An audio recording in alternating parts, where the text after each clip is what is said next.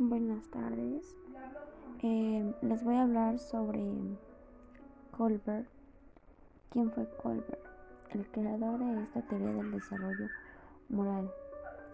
Fue un psicólogo estadounidense nacido en 1927, que en la segunda mitad del siglo XX, desde la Universidad de Harvard, se dedicó en gran parte a indagar en el modo en el que las personas razonan e en problemas de tipo moral, es decir, que en vez de preocuparse por estudiar lo apropiado o inapropiado de las acciones, tal y como se hicieron filósofos como Sócrates, estudió las normas y reglas que podían observarse en el pensamiento humano en lo relativo a lo moral. Las semejanzas entre la teoría de Colbert y la de Piaget.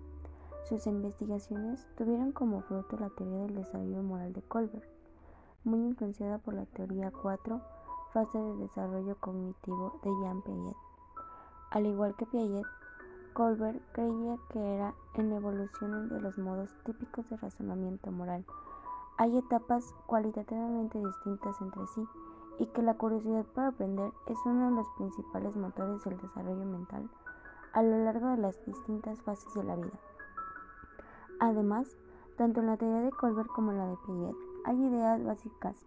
El desarrollo del modo de pensar va de unos procesos mentales muy centrados en lo concreto y en lo directamente observable hasta lo abstracto y más general.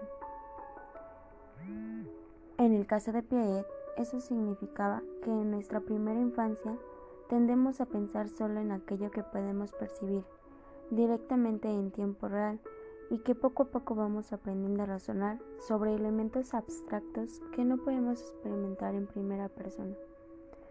En el caso de Colbert, significa que el grupo de personas a los que podemos llegar a desear el bien se va haciendo cada vez más grande, hasta el punto de incluir a quienes no hemos visto ni conocemos. El círculo ético cada vez se va haciendo más extenso e inclusivo, aunque lo que importa no es tanto la expansión, gradual de este, sino los cambios cualitativos que se producen en el desarrollo moral de una persona a medida que va evolucionando. De hecho, la teoría del desarrollo moral de Colbert se basa en seis niveles. Los tres niveles del desarrollo moral, las características que Colbert utilizó para señalar el nivel de desarrollo moral, son de una manera de expresar las diferencias sustanciales que se dan en modo de razonar de alguien a medida que va creciendo y aprendiendo. Estas seis etapas se engloban en tres características más amplias, la fase preconvencional, la convencional y la postconvencional. Fase preconvencional. En la primera fase del desarrollo moral, según Colbert, suele durar hasta los nueve años. La persona juzga los acontecimientos según el modo en el que estos le afectan a ella orientación a la obediencia y el castigo. En la primera etapa, el individuo solo piensa en las consecuencias inmediatas de sus acciones, evitando las experiencias desagradables vinculadas al castigo y buscando la satisfacción de las propias necesidades. Por ejemplo, en esta fase se entiende a considerar que las víctimas inocentes de un suceso son culpables por haber sufrido un castigo, mientras que las perjudican a las demás sin ser castigadas no obran mal.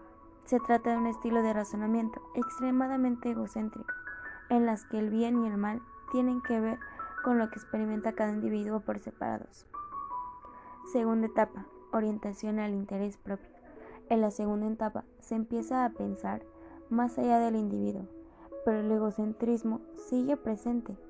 Sí, en la fase anterior no se puede concebir que exista un dilema moral en sí, porque solo existe un punto de vista. En este empieza a reconocerse la existencia de choques de intereses. Ante este problema, las personas que se encuentran en esta fase optan por el relativismo y el individualismo, al no identificarse con valores colectivos. Cada uno defiende lo suyo y obra en consecuencia.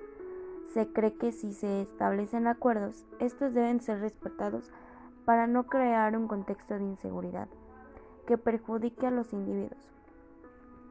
Fase convencional. La fase convencional suele ser la que define el pensamiento de los adolescentes y de muchos adultos.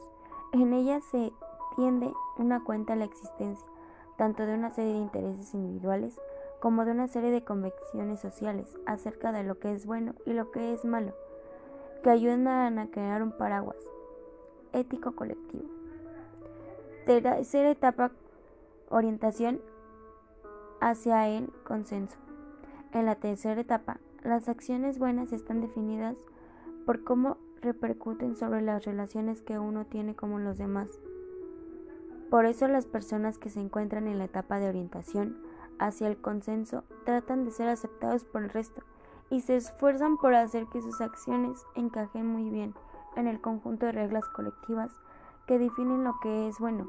Las acciones buenas y malas están definidas por los motivos que hay detrás de ello y el modo en el que estas decisiones se encajan en una serie de valores morales compartidos. La atención no se fija en lo bien o mal que puedan sonar ciertas propuestas, sino por los objetivos que hay detrás de ellas. Cuarta etapa, orientación a la autoridad. En esta etapa de desarrollo moral, lo bueno y lo malo emana de una serie de normas que se perciben como algo separado de los individuos. El bien consiste en cumplir las normas y el mal en incumplirlas. No cabe la posibilidad de actuar más allá de estas reglas, y la separación entre lo bueno y lo malo es tan definida como concretas sean las normas. Si en la etapa anterior el interés está puesto más bien en aquellas personas que se conocen y que pueden demostrar aprobación o rechazo por lo que hace uno, Aquí el círculo ético es más amplio y engloba a todas aquellas personas sujetas a la ley. Fase postconvencional. Las personas que se encuentran en esta fase tienen como referencia principios morales propios, que a pesar de no tener por qué coincidir con las normas establecidas, se apoyan tanto en los valores colectivos como en las libertades individuales, no en exclusivamente en el propio interés. Etapa 5. Orientación hacia el contrato social. La manera de razonamiento moral propia de estas surge de una reflexión acerca de si las leyes y las normas son acertadas o no, es decir, si dan forma a una buena sociedad.